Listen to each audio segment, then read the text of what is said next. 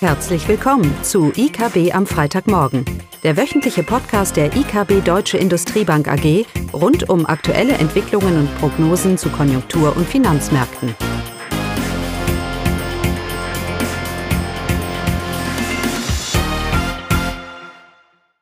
Willkommen zu IKB am Freitagmorgen, heute mit Klaus Bauknecht und mir Eugenie Wiebe. Ja, im Fokus steht heute eigentlich nur ein Thema, nämlich die Folgen der zweiten Corona-Welle für die Konjunktur und Geldpolitik. Eugenia, Konjunktur. Dann starten wir mit der Konjunktur. Und zwar wurde am Montag äh, das IFO Geschäftsklimaindex äh, für Deutschland veröffentlicht. Und im Oktober trübte sich äh, die Stimmung zum ersten Mal seit April ein. Der Wert sank von 93,2 auf 92,7 Punkte. Vor allem waren die Geschäftserwartungen für die nächsten sechs Monate, die haben sich deutlich verschlechtert. Da spiegeln sich natürlich die Unsicherheiten wieder wegen der ähm, zweiten Infektionswelle. Und äh, wobei die Verschlechterung der Erwartungen ähm, deutlich stärker den Dienstleistungssektor äh, betreffen, weil die Lockdown-Maßnahmen eher diese Branche hart treffen. Ähm, Im verarbeitenden Gewerbe dagegen äh, steigt der Geschäftsklimaindikator, also der Wert konnte sich sogar leicht zum Vormonat ver äh, verbessern. Ja, das ist ein entscheidender Punkt warum wir auch erwarten, dass das deutsche BIP im vierten Quartal nicht ganz so schlecht tun sollte wie in anderen europäischen Ländern. Grundsätzlich ist davon auszugehen, dass was wir jetzt erleben, wieder zu einem absoluten Rückgang in der Wirtschaftsleistung für die meisten Euro-Ländern führen wird. Frankreich, Spanien, Italien, Irland und auch die Eurozone insgesamt. Und auch für Deutschland besteht das Risiko, ja, aber wir sagen eben, dass dadurch, dass die Weltwirtschaft und vor allem Asien weiterhin relativ gut tut, sollte zumindest mal der deutsche Export im vierten Quartal noch eine gewisse Stütze für die Konjunktur darstellen. Und das ist eben das verarbeitende Gewerbe. Und von daher sollte das vierte Quartal für Deutschland eine Seitwärtsbewegung, vielleicht ein kleiner Rückgang, aber bei weitem nicht so negativ ausfallen, wie wir das im zweiten Quartal gesehen haben und vor allem, wie wir das auch in den anderen Ländern der Eurozone aktuell erwarten. Also eine große Implikation aus der zweiten Corona-Welle, die wir haben, ist jetzt eine zunehmende Divergenz in der Konjunkturerholung. Das werden wir auch an den BIP-Zahlen im dritten Quartal jetzt sehen. Die werden ja äh, heute veröffentlicht für viele Euro-Länder.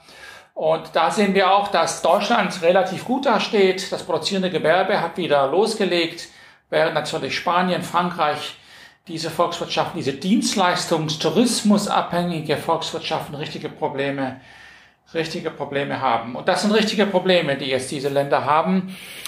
Und das wird sich auch in der Schuldenquoten zeigen. All diese Länder werden Schuldenquoten weit, weit über 100 Prozent jetzt hier vorweisen werden. Und da sind wir auch schon bei der, bei der Geldpolitik. Was macht jetzt die Geldpolitik? Nun, erst kurzfristig kann sie gar nichts machen, weil der Geldpolitik immer so vorausschauend ist.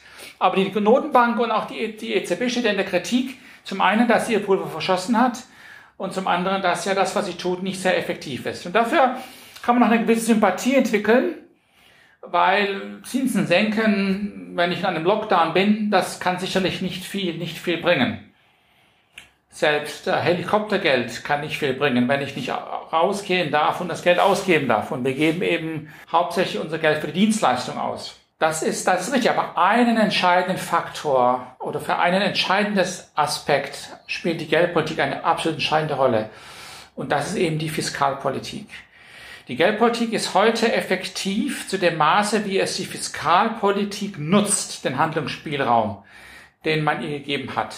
Und von daher kann man nur wünschen, dass Europa auch jetzt in dieser zweiten Corona-Welle hier auf Gas gibt, was die Fiskalpolitik angeht. Es gibt keine anderen Mechanismen. Die Notenbank kann nur die Rahmenbedingungen schaffen. Alles andere hat sie kaum noch einen Einfluss. Ich kann niemanden zwingen, Kredite aufzunehmen. Aber ich kann der, dem Staat das Geld zuschieben über massive Ankaufprogramme und so weiter, die Rahmenbedingungen schaffen, dass er hier fiskalisch aktiv wird und eine notwendige Stütze für die Konjunktur darstellt. Und das ist mir ganz wichtig. Diese Stütze ist notwendig. Diese zweite Welle mag an den Wachstumsprognosen jetzt vielleicht nicht ganz so viel ausmachen für dieses Jahr und nächstes Jahr. Es mag auch nur in Anführungsstrichen die Erholung etwas verschieben, aber sie zieht eben diese Erholung hin. Wir werden unser Vorkrisenniveau bestimmt jetzt erst vier Quartale später erreichen als ursprünglich erwartet. Und es ist ja nicht die Tiefe einer Rezession, nicht nur, sondern vor allem die Dauer, die das Risiko für Ausfälle darstellt. Und wir stehen jetzt am Anfang einer bedeutenden Ausfallwelle, einem bedeutenden Anstieg im systematischen Ausfallrisiko, vor allem im Dienstleistungssektor, aber eben nicht nur, wenn man sich Europa ganz anschaut. Und da ist eben so entscheidend, dass jetzt entscheidend dagegen vorgegangen wird, auch über die Fiskalpolitik. Und auch wir machen uns Sorgen über diese steigenden Insolvenzraten, die jetzt hier kommen können, infolge dieser zweiten Welle, die diese ganze Erholung verschiebt und äh, diese herausfordernden Zeiten, vor allem auch in Südeuropa, hier deutlich, deutlich verlängert. Also es ist wirklich Krise angesagt, ist irgendwie schon ein bisschen komisch, Eugenia. Ich habe seit 2014 negative Zinsen und seit 2015 Aufkaufprogramme, die auch immer nur einen größeren Ausmaß annehmen. Und doch reden wir jetzt von der Notwendigkeit einer Krisenpolitik. Aber, und das ist mein nächster Punkt, die Geldpolitik hat ihr Pulver nie verschossen. Ein Glück nicht. Denn die Bilanz kann sie aufblähen, so viel wie sie will. Sie hat die Monopol der Geldschöpfung und kann somit immer noch und weiterhin Raum für die Fiskalpolitik hier, hier schaffen. Und dass sie effektiv ist, die Geldpolitik, darüber gibt es keine Zweifel. Denn ohne diese aktuelle Geldpolitik der EZB und die Geldpolitik der letzten Jahre wären viele, wäre die Schuldentragfähigkeit vieler Euro-Länder schon lange nicht mehr gegeben und wären in einer Spirale der Depression, Deflation, Euro-Zerfall. Also darüber müssen wir uns bewusst sein. Niemand kann argumentieren, die EZB hat keinen Einfluss oder ist nicht erfolgreich. Sie ist sehr erfolgreich.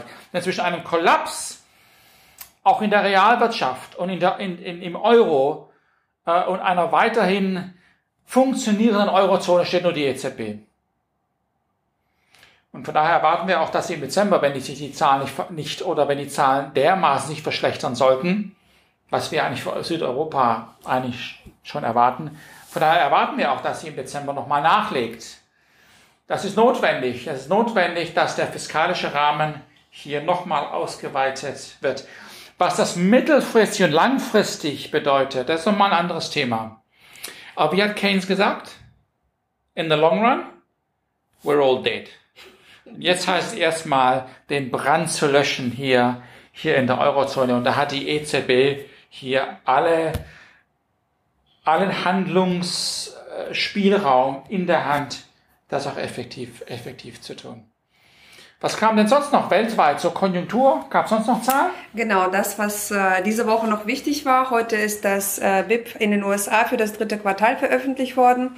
Und wie erwartet ähm, ist der Anstieg des BIPs äh, stark ausgefallen. Und zwar lag der bei 33,1 Prozent, äh, wobei das ist ja ein annualisierter Anstieg. Das heißt, äh, für das ganze Jahr hochgerechnet. Ähm, wenn man das ohne Annualisierung äh, rechnet, dann liegt der Anstieg bei 7,4 äh, Prozent. Ja, der größte Beitrag zum Wachstum kam von dem privaten Konsum. Aber auch die Anlageinvestitionen und Lagerinvestitionen haben deutlich zu, dem, zu diesem Anstieg ähm, beigetragen. Und äh, muss man trotzdem sagen, dass trotz dieses äh, starken Anstiegs wird für das ganze Jahr dann doch ein Minus von 3,3 Prozent erwartet. Ja. Trump wird das sicherlich nutzen, jetzt noch die letzten Tage vor der Wahl noch ein bisschen positive Stimmung zu machen. Es ist abzuwarten, was nächste Woche passiert, wobei ich oft gefragt werde, was denn jetzt für die Wirtschaft besser wäre, der eine oder der andere. Und ich glaube, diese Frage kann man so nicht, ähm, kann man pauschal so nicht beantworten. Der eine hat Steuern gesenkt und hat sich mit Handelspartnern angelegt. Und der andere will Free Medical Aid und Steuern erhöhen. Ich sage es extra keine Namen. Ähm, das ist so oder so nicht gerade ein offensichtliches Ja oder Nein für die, Wirtschafts-, für die wirtschaftlichen Aussichten der USA. Ähm, wenn man mal so schaut, was die äh, Demokraten, jetzt kommen wir eben doch zu Namen, und vor allem Kamala Harris so von sich lässt, Ich weiß nicht, ob das ein unternehmerfreundliches Umfeld in Amerika werden wird, wenn Biden wirklich hier Präsident, äh, Präsident wird. Aber nächste Woche sind wir schlauer darüber. Ich möchte eins noch betonen. Bei all der Negativität über Corona und die zweite Welle, die wir jetzt haben, es ist auch ein Katalysator für Veränderungen. Und ich glaube, wir stehen jetzt in Europa wirklich, das, was man viel diskutiert, ob man es braucht oder nicht und was man wollte oder nicht, anhand Maastricht und so weiter, das kann man alles in die Tonne kloppen, weil wir jetzt uns zusammenraufen müssen in Europa, um ein wirtschaftliches Chaos zu verhindern. Und das ist auch ein Katalysator für eine engeres Zusammenschmelzen hier, und das mag der eine oder andere nicht gerne hören, auch von Schuldenteilung und so weiter, aber das muss kommen. Und für eine Person, die europäisch denkt, ist es auch gar nicht mal so ein großes Problem. Und von daher glaube ich, dass diese zweite, auch vor allem diese zweite Welle, was danach kommt, ein Katalysator für eine Neuausrichtung in Europa, im europäischen Denken hier kommen, hier kommen muss bei diesen Schuldenquoten und Schuldentragfähigkeit, die wir haben. Es gibt gar keine Lösung nachhaltig, außer wenn ich nachhaltig und langfristig die EZB als Lösung sehe, was ja irgendwie keiner möchte, gibt es keine andere Lösung, als dass man sich dem Schuldenthematik hier adressiert durch eine Umverteilung, durch eine effektive, effektive Entlastung. Gut, dann? Ja. Schauen wir mal, was nächste Woche bringt. Genau. Mit Nächsten Dienstag. Woche. Mittwochmorgen kommen die ersten Ergebnisse aus den USA. Dann werden wir mal schauen. Dann schönes Wochenende. Tschüss. Tschüss. Das war das wöchentliche IKB am Freitagmorgen. Sie wollen immer über neue Ausgaben informiert bleiben? Dann direkt den Podcast abonnieren. Oder besuchen Sie uns unter www.ikb-blog.de slash podcast.